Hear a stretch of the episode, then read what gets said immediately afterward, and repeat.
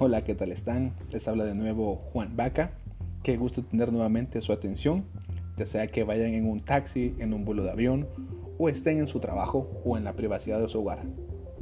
Este es el podcast número 11 de Break It, en el que cada semana estaremos agregando contenido que sea de utilidad para su crecimiento profesional y o en su defecto les ayude a emprender o mejorar su negocio.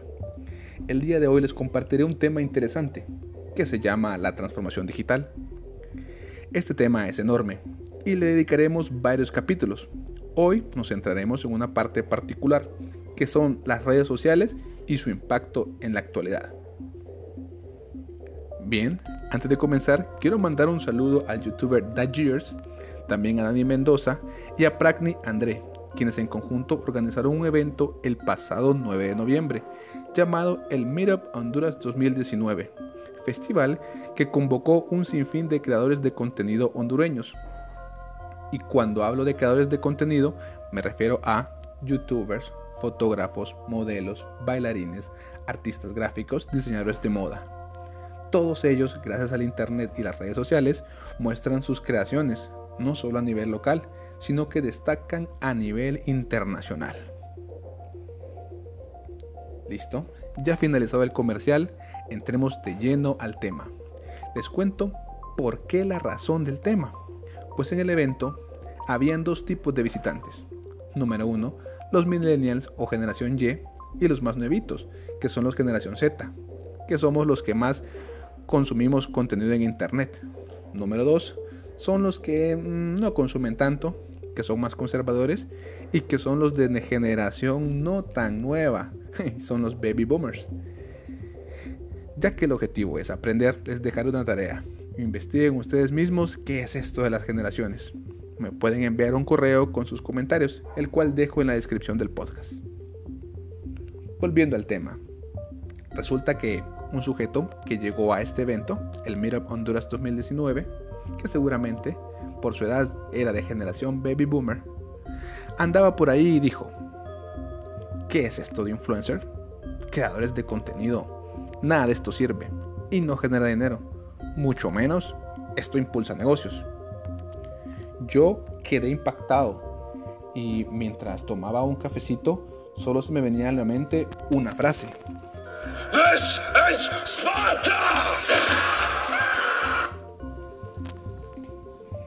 Comencé a pensar en sus palabras. Tomé mi laptop y comencé a investigar. Lo que encontré seguro explotará su cabeza. Ahora se los comparto. Esta información es recuperada del sitio web datareportat.com.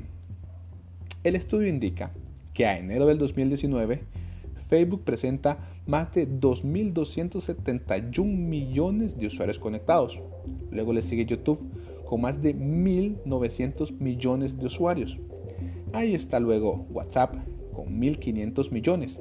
Y por último, pero no quiere decir que sea menos importante, Instagram con mil millones de usuarios activos. ¿Se imaginan cuánto contenido se comparte? ¿Cuánta gente conectada creando infinidad de cosas, ya sea productos, servicios, arte? Todos ellos conectados. Bueno, esto es a nivel mundial y lo que a nosotros nos importa es nuestra bella Honduras. ¿Qué dicen las estadísticas? Pues bien, la penetración del Internet tiene un 40% a nivel nacional. O sea, unos 3.8 millones de hondureños tienen acceso a Internet a través de un ordenador o computador, comparándola con la penetración de la telefonía móvil, que tiene un 88%. O sea, 8.3 millones de hondureños tienen acceso a telefonía celular. Por ende, redes sociales. Les comparto una anécdota. Una vez andaba en un pueblito de la zona sur de, la, Tegucigalpa.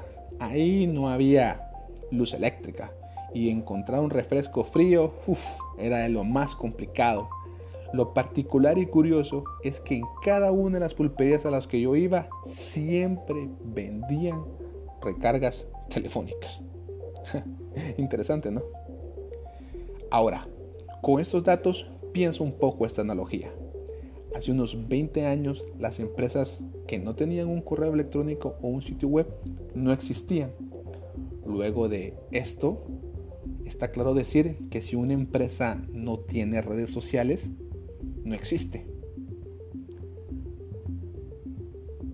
Y ahora, ¿por qué es necesario para cualquier negocio esto de la transformación digital? El desconocimiento, el miedo al cambio y los mitos en torno a este tema tienen la consecuencia de que muchas organizaciones continúan con procesos de trabajo obsoletos y poco rentables. La digitalización ofrece un enorme potencial para ganar competitividad en este mundo cada vez más tecnológico. Lo demuestran los estudios.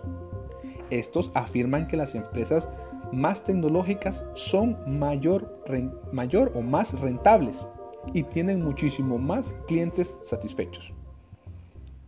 ¿En qué consiste la transformación digital?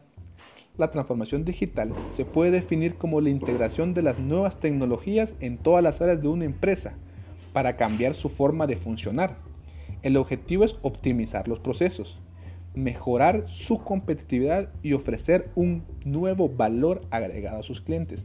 Por tanto, no se muestra simplemente en comprar ordenadores potentes, almacenar datos en la nube, pagar publicidad en radio y televisión.